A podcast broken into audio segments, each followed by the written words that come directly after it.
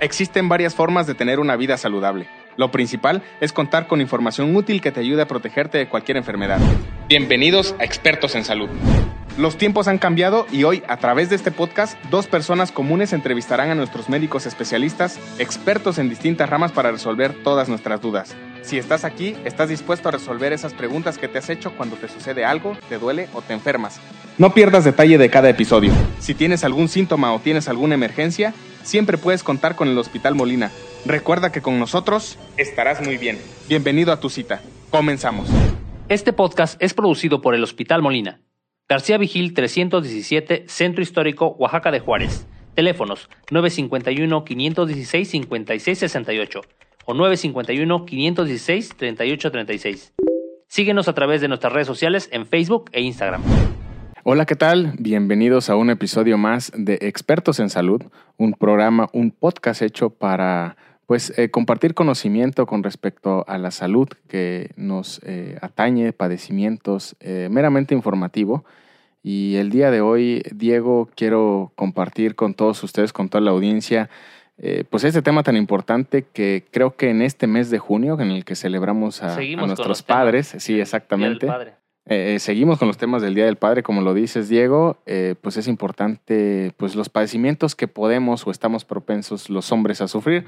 Y en este caso queremos platicar con ustedes sobre el cáncer de próstata, que pues estadísticamente aproximadamente uno de cada ocho hombres será diagnosticado con cáncer de próstata en el transcurso de su vida. El cáncer de próstata es más propenso a desarrollarse en hombres de edad avanzada y en hombres de raza eh, negra o de afroamericanos, ¿no? Así es, pues esas son las estadísticas que, que nos marca eh, de un tema bastante importante, relevante sobre todo porque es uno de los temas que tienen más incidencia en el tema masculino y que por supuesto eh, al ser un tema de, tanta importancia, en este mes del padre pues queremos hacer énfasis en, en, este tema, sobre todo con la simple intención de prevenir y eh, diagnosticar a tiempo, eh, si es posible, con la visita al médico, de posibles enfermedades o simplemente eh, tener hábitos que nos ayuden a, evitar ese tipo de padecimientos y evitarnos todas estas complicaciones. Así que para esto les trajimos nuevamente al doctor Wilber Arango Martínez, él es médico urologo egresado del Hospital Juárez de la Ciudad de México. Bienvenido, doctor, nuevamente a este podcast. Bueno, pues muchas gracias, buen día a todos y pues muy contento de estar aquí por la invitación también. Gracias. ¿Qué, tan frecuente es este padecimiento? Bueno, es muy frecuente, eh, como urólogo pues lo vemos del diario y es muy común ya que es este, uno de, los, de las patologías por cáncer más frecuente en el varón a partir de los 45 años, por eso la importancia, como ustedes mismos comentan, es una detección oportuna para poder ofrecerle al paciente un tratamiento adecuado y que su, su, su, solución del problema se pueda llevar. Una pregunta, Doc. Creo que este, este tema tiene eh, muchas aristas y definitivamente también alrededor de, ese tema también hay muchos mitos, hay tabús, hay diferentes razones por las que muchas veces inclusive no se platica acerca del tema. Eh, nos gustaría comenzar primero pues por entender qué es la próstata, dónde se encuentra cuál es su función y, por, qué le, por qué le pasa esto a la próstata. Entonces, empecemos por qué es la próstata. Ok, bueno, pues la próstata es una glándula. Esta glándula, la función que tiene ya en la vida reproductiva, da una secreción para contribuir a la mejor calidad y viabilidad de los espermas. Eh, se encuentra ahí en la vía urinaria, es parte de la vía urinaria, es la vejiga, el almacén de la orina, cuando uno empieza a orinar cruza lo que es el cuello de la vejiga y justamente abajo de él está la glándula, que es la próstata. Entonces, pues desde pequeños todos los hombres ahí, ahí está, nada más de que no, no hay crecimiento.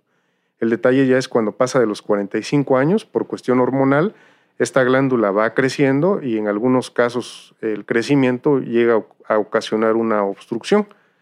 Digamos que esas serían las dos funciones como glándula y también es un paso al, a la orina como, la, como tal, como una vía como una vía urinaria. Entonces es una glándula que nos eh, funciona o que nos sirve para tanto la orina como para el tema de la fertilidad de, eh, los espermas, de la reproducción. Sí, claro, ahí lo, que aporta son este, es es nada más producción de líquido seminal. Ya cuando uno va siendo mayor, pues muchas veces ya la cuestión reproductiva ya no es la que se busca, pero ya el cambio que ocasiona la edad y la cuestión hormonal ya altera la, glándula que ya su crecimiento causa obstrucción.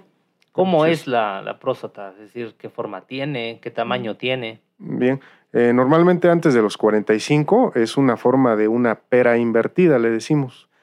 Eh, normalmente esa pues medirá tal vez en gramos, unos 30. Es muy pequeña, se compara como una nuez más o menos de tamaño. Y cuando está en problemas, me imagino que debe ser mucho más grande. Claro, ya cuando hay problemas ahí por la edad del crecimiento, a veces al doble, al triple, se compara a veces como una manzana, una naranja, dependiendo, ¿no? O sea, pasa de una nuececita a una manzana. Más o menos, y es cuando, como platicábamos al inicio, como es paso de la vía urinaria, así como un drenaje, pues ya crece y ya no permite el paso de la orina. Por ello, la importancia pues, de la prevención y de estarse realizando constantemente después de cierta edad. ¿Qué edad es recomendable ya y, qué tan periódico debemos hacerlo? Periódicamente debemos realizarlo una vez teniendo esa edad. Claro, ahí lo que se recomienda es pasando los 45 años. Eh, es necesario que se hagan una prueba de sangre que se llama antígeno prostático total eso, este, si sale normal el valor, se tiene que continuar realizando cada año. También se acompaña para lo mismo, saber el volumen de la próstata, el tamaño de un ultrasonido de la próstata. Y todavía se, hace lo que es el tacto rectal, que es una revisión física, que por parte del urólogo es una exploración digital a través de la, del, del ano para tocar ahí la glándula. ¿Tienes, ¿Tienes que realizarte todos al mismo tiempo o, cómo ir descartando, saber el, proceso? Bueno, normalmente empezamos con el estudio del antígeno, que es una prueba sanguínea de laboratorio, el ultrasonido. Muchas veces, si esos son unos valores normales, se deja pendiente lo que es un tacto rectal. Eh, sería el tacto rectal igual es importante, volviendo al tamaño de la próstata, Ahí sentimos el cambio cuando es normal, la próstata es una cuestión suave, aulada, le decimos. Ya cuando es algo fuera de eso, puede ser algo duro, como de consistencia pétrea o muy sólido.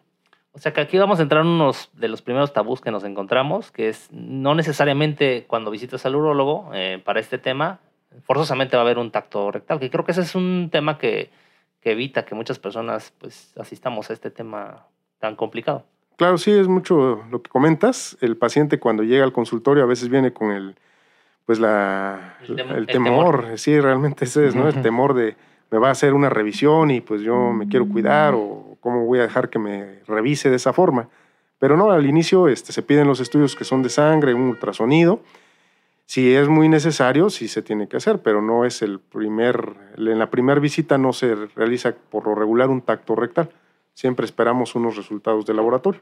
Ok, ahora, eh, evidentemente las personas después de los 40 años, es 45. 45 años quienes deben de realizarse este, eh, esta revisión, pero antes de esto, ¿hay alguna incidencia en la que pudiera este, padecer eh, algún problema, de, digamos que en una etapa más, temprana? Es muy raro, fíjate, ahí tal vez este, en algunos casos, cuando Tal vez tuvieras un familiar muy cercano, una línea directa, ya sea hermano o papá, pero que haya tenido cáncer de próstata cuando sea diagnosticado menos de 55 años. Ahí los hijos pues tienen que tener más atención para hacer sus chequeos tal vez desde los 40 años. E incluso también, este, pues aquí si hubiera alguna línea por parte de hereditaria, como pues de ascendencia, pues como, como de negros, digamos, eso también sí es muy importante porque eso es más en pacientes que sean con, con una herencia afroamericana, como decían, o a veces este, únicamente por cuestiones de raza. Entonces, eh, doctor, dentro de las causas que tiene eh, algún padecimiento de la próstata, de entrada nos está mencionando que sí, genético, ¿no? Sí, tiene que ver algo ahí, eso es cuando pues hay una línea directa. Pues, si el tío tiene otro tipo de padecimiento, el primo, pero que no es próstata, no tiene que ver, pero si el papá o hermanos mayores sí le diagnosticaron eso a una temprana edad, menos de 55, pues los de abajo tienen que estar más atentos, tal vez a los 40 empezar con los diagnósticos. ¿Cuál sería otra causa? ¿O mm. solamente hasta, hasta ahorita eh, detectado es, eh, es hereditario? Eh, solamente sería eso, fíjate. Hay algunas otras cosas, ¿no? De cuestiones de dieta o actividades físicas o actividad hasta la misma mm, constancia de actividad sexual, no hay algo como tal probado, eso, ¿no? Eso iba a preguntar exactamente si eh, dentro de los tabús que existen también es, es que la actividad sexual, entre más actividad sexual tengas, eh, tienes una cierta tendencia hacia eso. O, o yo he escuchado, por ejemplo, también que ciertos deportes, por ejemplo, como el ciclismo, también... Justo, justo eso Exacto. iba a ¿Tú que eres preguntar? Diego, y yo que soy ciclista, y es muy sonado de repente que el sillín, pues bueno, al final te está eh, presionando pues tu, tu- tus genitales, tu- tus Próstata. partes, tu próstata. Sí. Entonces, eh, sí tiene que ver. eh, muy sonado también el caso que, que de Lance Armstrong, que tuvo cáncer de, de- de próstata y pues es ciclista. se le atribuía un poco a Ajá, este tema, Eso, ¿no? mm, fíjate, ahí por la compresión, por la manipulación ahí tal vez de estar sobre, el, sobre esa zona, sobre el periné, a veces hay alteraciones no tanto para predisposición de cáncer, pero sí puede tal vez alterar el antígeno prostático. que Esa es ya Ok. otra cuestión. Ahí a veces hay unas enfermedades inflamatorias, no cáncer, que se llaman prostatitis, pero realmente que esa sea una causa por la compresión, por el uso de la silla, pacientes que montan tal vez caballo, alguna cuestión, no está totalmente probado. Sí altera a veces el antígeno, pero no, no quiere decir que eso sea para cáncer.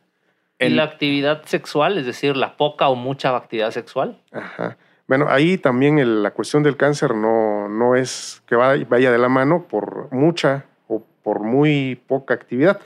Lo que sí también cuando se hacen la prueba del antígeno, hasta en el laboratorio les comentan que al menos tres días antes no hayan tenido actividad sexual. A veces refleja un poquito la alza de este valor, lo normal es de 0 a 4, pero este, pues puede ser la cuestión por la única forma de decirle no, no te hacemos la prueba hoy porque ayer tuviste relaciones, pero este, eleva un poco el antígeno, pero no quiere decir que eso sea causa de cáncer. Ah, Sí, ok. no, no hay. Perfecto. Dentro del, ahora ya que estamos en- en- adentrándonos al tema, eh, puedo darme cuenta que además de la próstata no únicamente sufre de, o tiene que ser cáncer. Mm, ¿No? Hay otros tipos de padecimientos que, que pueden, que pueden ser o, o encontrar dependiendo de, del estado de salud. ¿Cuáles son los otros? Bueno, lo más común es este, hasta en gente joven, por cuestiones de infecciones, que haya una, una prostatitis, sería una, una Mm. presentación. Da molestias, da dolor al orinar, eh, hay ocasiones da fiebre también esas presentaciones. Y claro, el antígeno y otros estudios salen alterados, pero este, sabemos que la causa es infecciosa. La otra causa por la que llega el paciente, que es lo más común, es por el crecimiento propio del- de esta glándula causa problemas de dolor al orinar, ardor, sangrado, a veces infecciones en la orina porque no vacían bien la vejiga.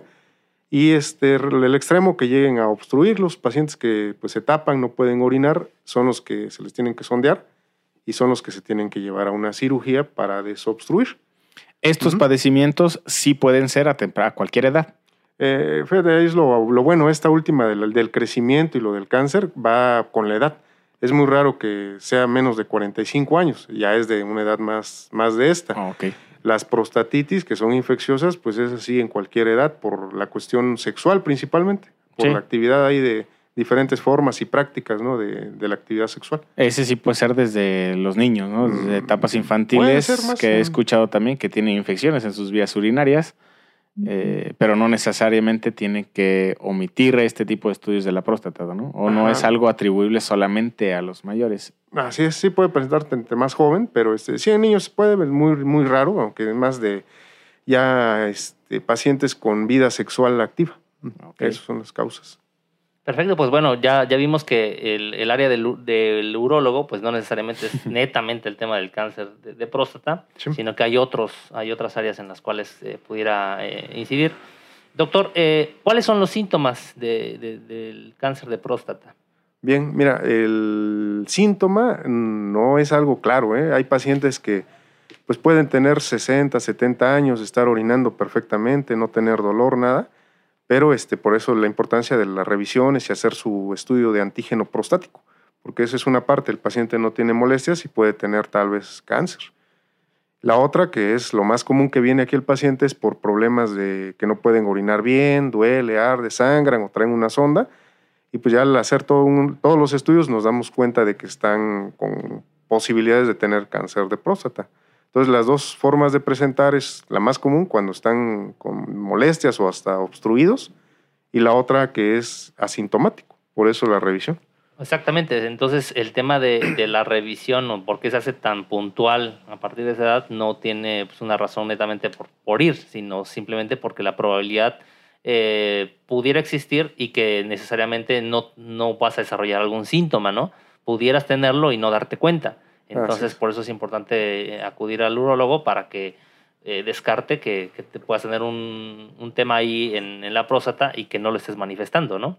Así es, sí, eso es lo importante, ¿no? El paciente se confía y tal vez por los tabús que comentábamos muchas veces, no, pues ¿para qué voy si yo ando bien, no? No, no me siento mal. Orino bien. Orino bien y pues yo sé que eso es bueno. Sí es bueno, pero también el cáncer, la, la otra presentación es no tener síntomas. Entonces ahí la invitación. síntoma pues, es no tener síntomas también. Sí, también el síntoma sería, pues, este, pasas de los 45 y pues ya mejor ir a, a tus chequeos. Puntualmente, ¿cuáles serían, digamos que los más característicos de los que sí presentan síntomas?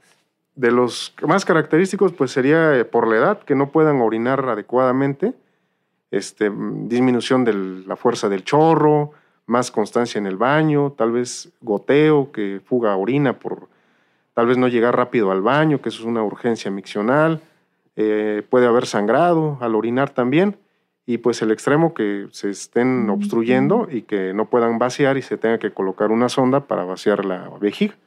Entonces es la forma más pues extrema, pero pues desgraciadamente es lo que vemos más común, porque el paciente se, se reserva, aguanta hasta que ya esté con muchas molestias. Así es, muy puntual lo que, lo que dices, Diego, en el, en el sentido de que al ser un padecimiento que es asintomático, pues es, es generar conciencia, ¿no? Creo que lo mismo también pasa cuando, pues en el mes de mayo que estuvimos ahí celebrando el, a, la, a la mamá, pues eh, las, las mastografías, los cáncer de mama, son enfermedades que no necesitan tener un padecimiento y que la conciencia es generarla a través de los estudios, los análisis, ¿no? Eh, doctor, ¿es caro hacerte un estudio de, de, sangre? No, fíjate, no, no es, no, no, no, no lo vería, ¿no? Como caro, porque pues ese es cada año, es anual. Yo creo que en promedio te sale, depende de un laboratorio, de unos 300, 500 pesos, un antígeno prostático. Imagínate, Diego, súper eh, económico, digo, pensando en que es cada, cada año. Es anual. Y, pensando que pues, te lo hacen en una toma de muestra y listo, ¿no? Sí, te, haces la prueba en la mañana, en la tarde te la entregan y pues si todo va bien, se hace cada año. Excelente, pues bueno, me da, me deja pues esa tranquilidad de saber que con un, con un primer vistazo pudiéramos empezar a, tener esta conciencia y, y generar... como estarlo monitoreando. Exactamente, estarlo monitoreando. Perfecto. Lo dices. Em, ahora, ya entrando en materia en cuanto a la enfermedad en sí, este, ¿cuáles son las características de un cáncer de próstata? Bueno, y las características, a veces ya cuando el paciente viene y pues ya está avanzado, pues puede tener dolor pues en cadera, puede estar orinando con sangre, a veces estar obstruido o con otras alteraciones como pérdida de peso, pero eso ya sería un estado avanzado. Entonces, este, pues ahí sí hay opciones también de tratamiento, pero lo ideal es detectarlo a tiempo para cuando se haga. Las ofertas de tratamiento pues son muchas y dentro, dentro de esas hay muchas que son curativas. Ya cuando es algo avanzado sí hay tratamientos, pero pues prácticamente son para paliar el problema y no, no se quita de raíz. Exacto, eso, iba, eso iba a preguntar. Eh, ya tengo cáncer, ya me lo detectaron eh, y muchas veces el miedo, ¿no? Ya tengo cáncer y creo que me voy a morir, ¿no? Pero en realidad eh, ya lo tengo, existen alternativas como, como lo menciona, de tratamiento y que en la mayoría de los casos es satisfactorio dependiendo en el nivel en el que te encuentres de gravedad, ¿no? Sí, así es. aquí lo bueno del cáncer de próstata es de que es de los, de los pocos cánceres que son de evolución lenta. Si se diagnostica en una buena, en, una buena etapa, ahí etapificamos al paciente con algunos otros estudios y vemos para qué se puede, qué se puede ofrecer o candidato que es. Por alguna cuestión, si el paciente ya está con alguna cuestión avanzada, se puede dar tratamientos también, los cuales le va a dar buen efecto al paciente, aún siendo a un estadio avanzado.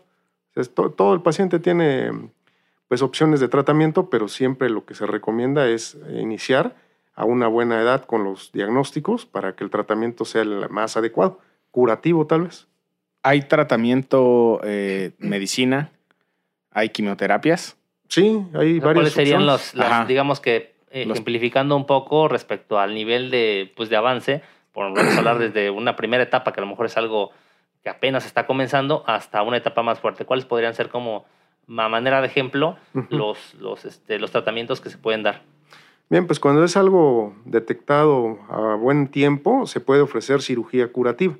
Son cirugías radicales, se llama, radicales de próstata, para quitar todo el tejido, todo el órgano que, pues, va con el problema del cáncer y es curativa. Esa sería la mejor opción, ¿no? La otra sería tal vez darle tratamiento de radioterapia, es una opción, en pacientes tal vez con problemas detectados a buen tiempo e incluso algunos con ya un estadio avanzado. También se ofrece quimioterapia a esos pacientes y eso casi es para pacientes con diagnósticos ya tardíos. Hay otros tratamientos que se llaman hormonales, que son tratamientos para controlar el problema nada más, pero estos ya van dependiendo de la etapificación del paciente, de qué tan avanzados estén. Entendiendo un poco la, la enfermedad, ¿qué es lo que le sucede a la próstata? O sea, ¿qué pasa en, en la próstata que, que, que está generando un, un problema? Bueno, pues lo del cáncer es por un crecimiento celular desordenado, ¿no? Este crecimiento pues inicia en la glándula, en la próstata, y ya con el tiempo, si va progresando, pues crece de una forma local, va aumentando en la glándula, tanto que se vaya afuera de esta, cercano al recto, a la vejiga, o por otra vía que se llama ganglionar. Esa sería la forma del crecimiento de la próstata. De hecho, es muy ordenado. Y ya las metástasis pues, se va a los ganglios o a los huesos. Por eso es de que va ordenado. Había leído que uno de los mitos también era que, digamos que la intervención podría generar que en otras partes del cuerpo también se esparciera el, el cáncer. ¿Eso es real o qué? ¿Cómo sucede? Mm, No, fíjate, ahí igual como se tiene que pues, etapificar, le decimos nosotros al paciente, ahí depende de la etapificación. Muchas veces ya sabemos que si se opera mm, con una cirugía radical, la curación casi es segura. Hay algunos que dicen, no, pues se puede operar, pero existe el riesgo de que aún quitando la glándula, toda la próstata, puede hacer que ya eso ya esté pues, en, otro, en otros sitios. Pero normalmente tapificando al paciente tenemos una idea de los resultados que le pueden dar. ¿Se quita la próstata? ¿Se cirpa? Eh, sí, realmente una cirugía radical, ya para cáncer, por eso se llama radical, se quita lo que es la próstata completa con glándulas seminales, con las vesículas seminales. Justo ¿Qué? esa pregunta iba yo. Yo soy un poco muy práctico. Si, si me sirve y la tengo que tener, pues que se quede. Pero si no sirve y, puedo caer en esta enfermedad, pues yo pensaría en quitármela. Si me la quito, eh, ¿qué consecuencias tengo? Solamente, bueno, más bien qué consecuencias tengo. Bueno, ahí sí una cirugía radical, cuando se tiene que hacer, eh, solamente es por cáncer de próstata y el fin es curar al paciente. Y, y con eso mismo el paciente pues tiene algunos riesgos porque es una cirugía grande, una cirugía mayor. Puede dar algunas alteraciones al momento de retirar. Por lo mismo que es cáncer, a veces se adhiere a los tejidos que están contiguos la próstata, ya sea el recto o la vejiga. Hay sangrado como cualquier intervención, pero ya al momento de reparar y unir nuevamente el- donde se retira la próstata puede haber problema pues de, de fuga de orina. Normalmente eso se recupera el paciente bien con una pues rehabilitación y da buen efecto ahí. Tal vez también la cuestión eréctil, sí puede haber modificaciones por esta cirugía. Pero igual de, de ahí, de hacerla, se tiene que dar tratamiento, si hay rehabilitación y por regular a los pacientes les va muy bien en esas dos partes. Sí tiene riesgos. Sí tiene sus riesgos. Sí, Entonces, digo, también pensando en el, en- cuando tienes el concepto de eh, cáncer eh, vaginal, pues ya en edades mayores también en la mujer, pues es quítate la matriz y pues ya es más probable que no lo tengas, ¿no? Sí, sí, todos Entonces, tienen- pensando eso en, en el hombre, o sea, decir, bueno, Neftalí, eh, a los 45 años pues, voy a tener programado que pues mejor quitármela, ¿no? Pero sí, Ajá. si tenemos este tema de, de Sí, problemas ahí en el orina, en erección, pues creo que No, solo sería reservado ya con un diagnóstico. Eso es para eso. Los otros pacientes que comentábamos por obstrucción, que no es por cáncer, soy, ahí sí es otro tipo de cirugías, pero no, no es tan cruenta, no es tan de tantos riesgos. Solamente las otras son para desobstruir, destapar de cierta forma y que puedan pues, orinar más adecuadamente. Excelente, doctor. Pues bueno, Diego, estoy anonadado con este cúmulo de información que acabo de ingresar a mi cerebro y que sin duda sí me quita muchos tabús, muchas formas eh, en la que uno pensaba, ¿y si me da, no me da? ¿Qué tengo que hacer? ¿A qué edad? Sí, yo creo que en la mente de todos los hombres tenemos este, este tema pendiente que decimos tarde o temprano voy a este, tener una cita con el urólogo y creo que es importante eh, despejar estos mitos quitarlos de la cabeza para, pues obviamente, entender que gran parte de esto es parte de nuestro desarrollo como, pues, como seres humanos y que tenemos esta evolución y que eh, es, un, es un requisito que tenemos que cumplir o temprano y que hay estas alternativas, pero que creo que es importante que tengamos esta información para que lleguemos un poco, eh, primero, sin, sin tanta información. Eh, sin tantos tabús. Sin tanta desinformación, tantos tabús, y evidentemente vengamos con, con mucha mayor confianza y eh, veamos que también no es un tema, según lo entiendo y según lo que platicamos, no es un tema tan fatalista y eso creo que también me deja una, un, aliciente al respecto. Y eh, en cuanto a, escuchamos en cuanto a los tratamientos, pues obviamente hay diversos grados de los tratamientos, pero las recuperaciones en, ese sentido, ¿cómo son? O sea, son, eh, son prontas, es un proceso tardado de recuperación, dependiendo de la, de la etapa. ¿Cómo es el tema de la recuperación? Eh, bueno, en específico con lo de cáncer de próstata, la recuperación como tal, este, pues tal vez llevará un mes, dos a lo mucho.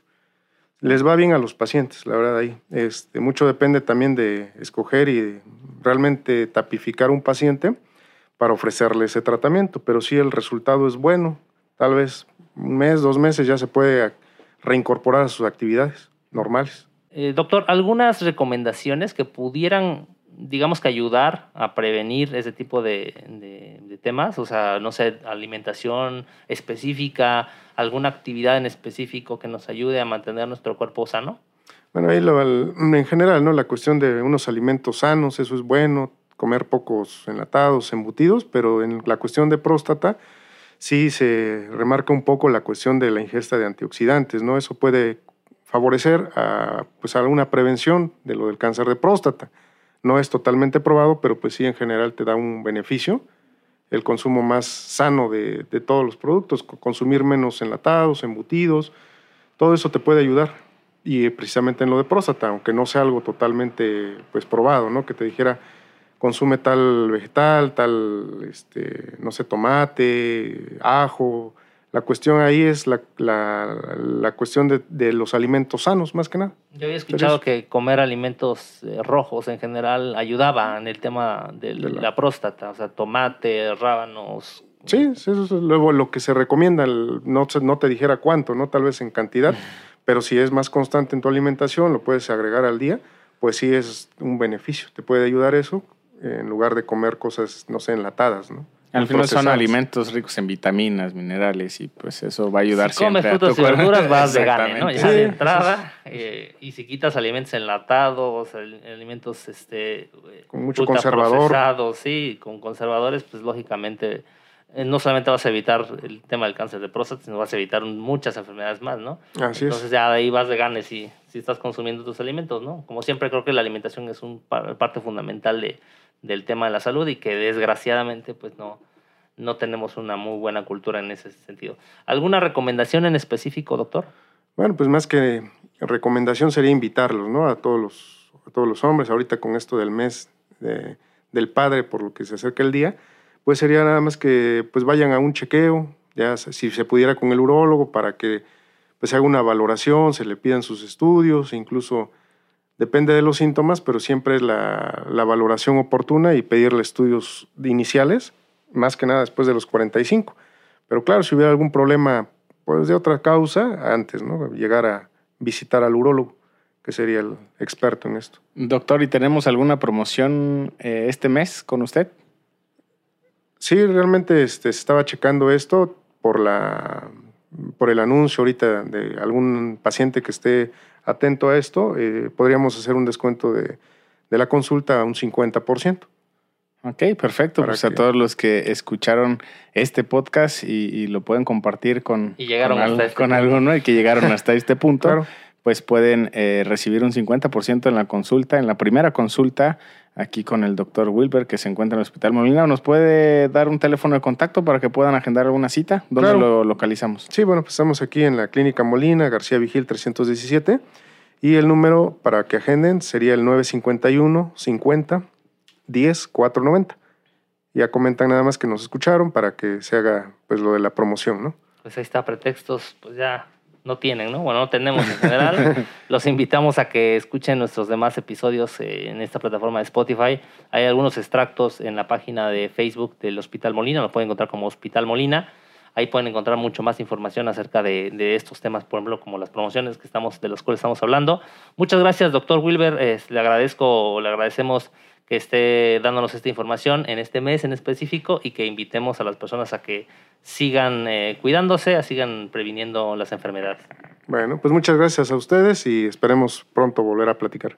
Ahí lo tiene, generemos conciencia y pues son bienvenidos todos los comentarios, sugerencias que podamos tener al respecto de temas nuevos o de temas actuales y con gusto pues podemos atender sus eh, peticiones Muchísimas gracias. Esto es. Este es el Hospital Molina y recuerden que con nosotros estará muy bien. Nos vemos en el siguiente episodio.